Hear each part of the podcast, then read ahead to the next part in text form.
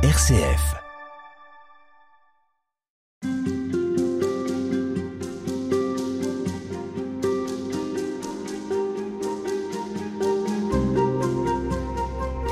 La grâce est donc le don gratuit que Dieu fait de sa personne à l'homme qui le reçoit, qui la reçoit. Frère Jean-Thomas de Beauregard, c'est ainsi que vous parlez de la grâce dans votre livre pour expliquer la manière dont Dieu nous aide Mhm. à devenir ses, ses fils et ses filles, à redevenir ses fils et ses filles. Parce que c'est pour ça que nous sommes faits. Oui, exactement. Alors, il faut quand même expliquer cette phrase. La grâce est donc le don gratuit que Dieu fait de sa personne à l'homme qui la reçoit. Qu'est-ce que ça veut dire que Dieu se donne à l'homme? Alors, j'insisterai d'abord sur le côté gratuit. C'est-à-dire que vous pouvez faire tout ce que vous voulez, vous pouvez agiter vos petits bras, c'est pas ça qui va décider Dieu à vous donner sa grâce. On ne mérite pas la grâce. C'est toujours un don gratuit, c'est une bienveillance. Et d'ailleurs, tant mieux, parce que si on devait se fier à nos propres mérites, probablement qu'on la recevrait jamais. Ça veut dire qu'il n'y a pas besoin de faire d'efforts, il n'y a pas, besoin de faire de, de sacrifices. Ça ne veut pas dire qu'il n'y a pas besoin de faire d'efforts, mais les efforts, d'une certaine manière, ils sont faits déjà sous la grâce, déjà sous la motion de la grâce, compte tenu de la grâce qui nous a été donnée. Et ensuite, qu'est-ce que ça veut dire que c'est Dieu qui se donne lui-même en personne? Ça veut dire que la grâce, c'est pas quelque chose que Dieu nous donnerait. Comme, euh, je sais pas, je pourrais vous donner un cadeau. Ce cadeau, on pourrait dire, euh, si vous êtes un peu sentimental et mystique, que c'est quelque chose de moi-même que je vous donne. Mais fondamentalement, ça n'est pas moi-même. Je vous donne quelque chose. Je vous donne un livre, je vous donne un bouquet de fleurs. Bon, très bien, vous êtes très contente, ça vous rappelle que je vous aime bien, mais ça n'est pas moi. En revanche, quand Dieu donne sa grâce à un homme, à une femme, c'est lui-même qu'il donne.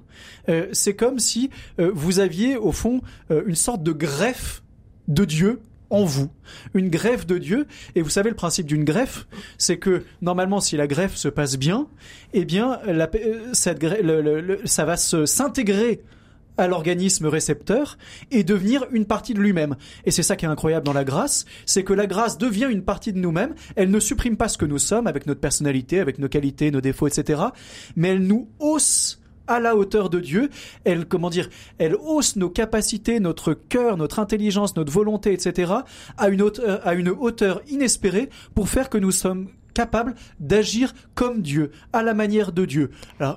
C'est quand même incroyable. Mais alors très concrètement, ça passe par quoi?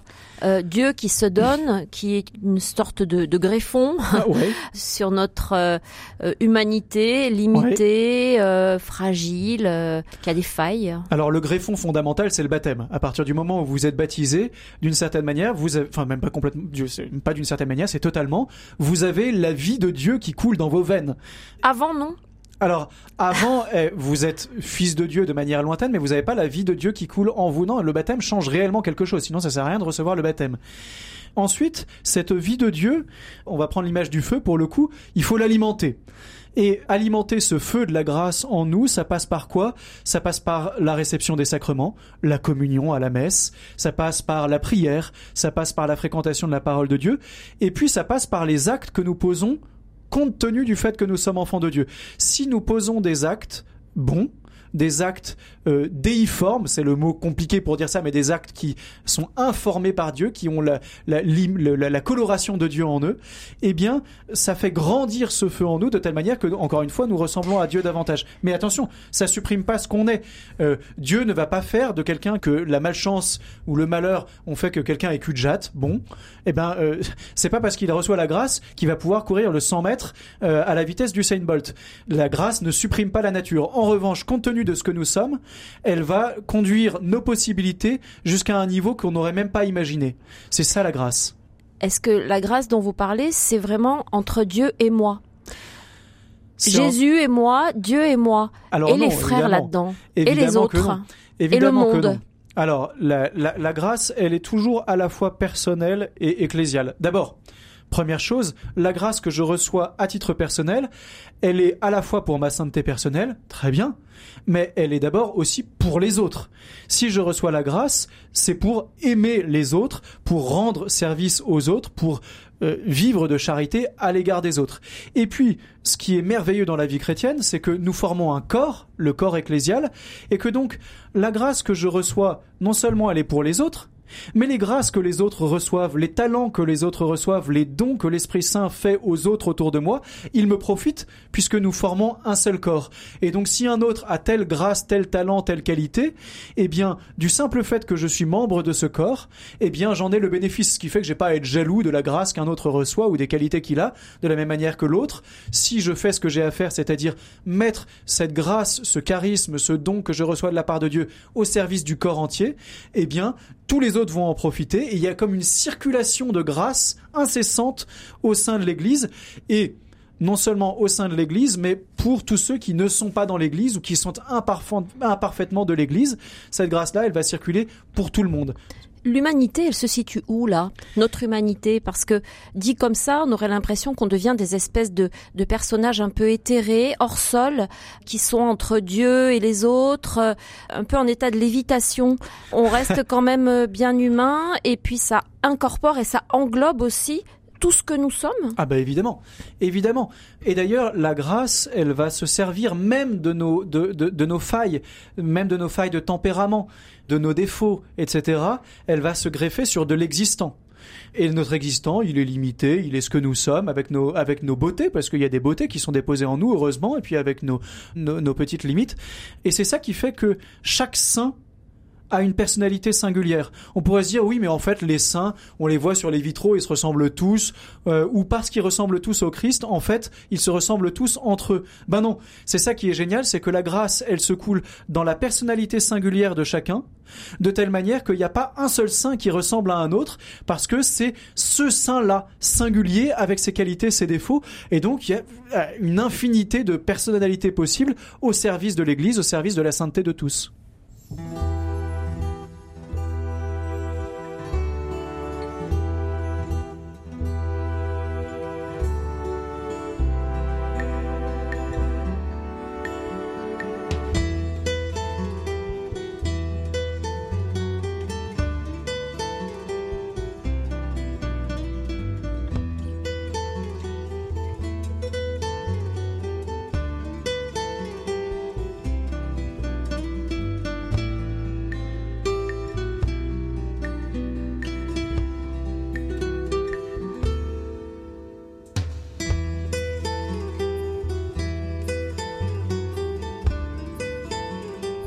Frère Jean-Thomas de Beauregard, dans euh, cette notion donc de la grâce dont vous nous parlez, on pourrait avoir euh, là encore tendance à imaginer un mouvement très descendant d'un Dieu qui nous euh, surplombe et qui, dans sa grande bonté, nous envoie comme ça les moyens, disons, de nous élever jusqu'à lui. Mm-hmm. Est-ce que le christianisme, c'est pas tout le contraire? C'est pas un Dieu très bas dont on parle parfois, celui qui est toujours en dessous même du plus bas où nous on peut être. Et cette grâce, elle nous, elle nous vient d'en bas, elle nous porte, elle nous rejoint là où nous sommes. Alors, c'est les deux. C'est les deux à la fois. À la fois, Dieu est infiniment transcendant, infiniment puissant, infiniment bon. Et de fait, la grâce, elle est d'abord un mouvement descendant de l'initiative de Dieu. Et heureusement, parce que sans ça, encore une fois, euh, nous serions incapables d'accomplir notre vocation. Et en même temps, ce que vous dites est vrai, et c'est tout le mouvement de l'incarnation. Le Christ se fait homme, et pas seulement il se fait homme, il se fait petit enfant, et puis il se fait euh, crucifier comme un brigand, comme le dernier euh, des hommes, pour justement nous rejoindre là où nous sommes, et effectivement nous porter. Il y a cette image que je trouve très belle. Vous savez, il y a cette représentation de la piéta.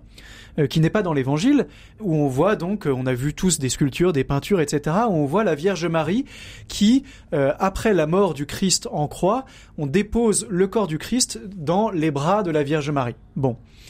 Et moi, j'ai toujours euh, vu ça en me disant, la Vierge Marie, elle est épuisée, elle a essayé de suivre son fils toute la journée, etc., machin, et elle vient de voir son fils mourir sur la croix, elle a l'espérance de la résurrection sans doute, mais enfin quand même, bon, et elle trouve un rocher pour s'asseoir, et on lui met le corps du, du Christ mort dans les bras.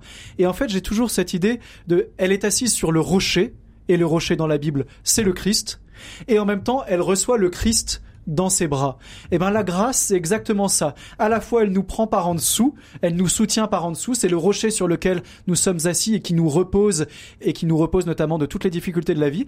Et en même temps, on reçoit le Christ en nous. Il est par en dessous et par au-dessus, il nous en sert de tous côtés et en même temps, euh, il vient nous rejoindre dans la détresse la plus profonde qui est celle de la Vierge Marie à la croix. C'est merveilleux. Est-ce qu'il n'y a pas quelque chose d'un peu injuste dans la grâce? On pourrait penser que certains en reçoivent plus que d'autres, que pour certains c'est plus facile que pour d'autres. Alors, euh, ce qui est certain, c'est qu'au moins de manière empirique, on vérifie le fait que bah, on n'a pas tous les mêmes dons au départ. Ça, c'est sûr. On n'a pas tous les mêmes qualités. On n'est pas tous dans des familles euh, paisibles avec un certain capital euh, religieux, économique, social, culturel, etc. Oui, il y a une inégalité de départ. Ça, c'est sûr. Pourquoi est-ce qu'elle existe cette inégalité de départ? Je n'en sais rien. Cela dit, ce qui est certain, c'est que encore une fois, le fait que nous soyons membres de l'Église nous fait que euh, ceux qui sont les mieux dotés, euh, s'ils sont effectivement saints, vont mettre euh, toutes leurs qualités et tous leurs dons au service des moins bien dotés. Et puis il y a quelque chose que dit Sainte Catherine de Sienne, qui est une dominicaine du XIVe siècle, que je trouve très beau. Elle dit, enfin c'est Dieu qui lui dit en réalité dans les dialogues. Euh, alors on peut trouver ça un petit peu difficile, mais je trouve ça très beau quand même. Il dit, j'ai voulu une certaine inégalité entre les hommes pour qu'ils aient besoin les uns des autres pour qu'ils soient obligés de compter les uns sur les autres parce que sinon, il y aurait toujours eu la tentation de l'autosuffisance. Je me suffis à moi-même et donc je n'ai pas besoin de mon frère. Et je n'ai pas besoin de Dieu parce qu'il y a une inégalité dans la répartition des qualités humaines et puis de la grâce, euh, eh bien, nous sommes obligés de mendier euh, auprès de nos frères quelque chose des dons qu'ils ont reçus et de nous mettre à leur service. C'est la circulation de la grâce au sein du corps ecclésial et c'est magnifique. À demain. Merci beaucoup.